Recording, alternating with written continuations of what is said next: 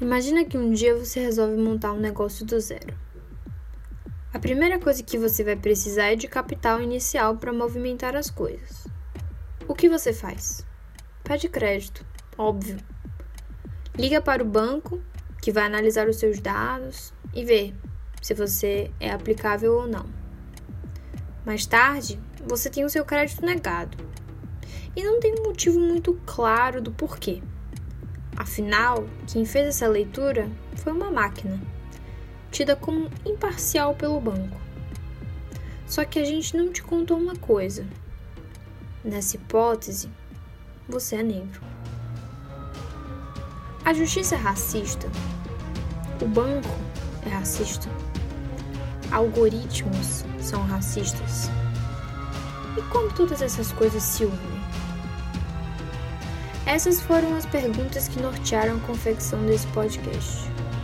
Nesse projeto ambicioso, planejamos falar sobre racismo, scoring bancário e como que o direito interfere para auxiliar ou não as pessoas vítimas dessa discriminação, analisando mais especificamente o caso dos microempreendedores. Nos episódios do podcast, iremos falar sobre a discriminação indireta e acesso ao crédito no Brasil, explicar um pouco como se dá a formação dos bancos de dados envolvendo algoritmos, refletir e propor soluções para como a justiça e as pessoas que acessam o crédito podem agir. Será que temos direitos contra uma máquina? Contra o banco?